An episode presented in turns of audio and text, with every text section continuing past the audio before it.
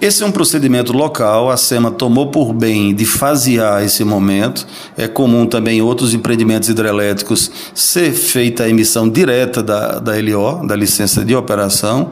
Nesse caso, a SEMA quer observar o enchimento e os testes, para só a partir desses resultados ela poder liberar a licença de operação. E, de fato, o empreendimento só vai ter efetividade a partir dessa licença, quando, de fato, vamos poder gerar energia para 1,6 milhões de pessoas. Aí sim poderemos gerar energia e passar a contribuir com essa grande geração aqui a partir do Mato Grosso para o sistema brasileiro nacional.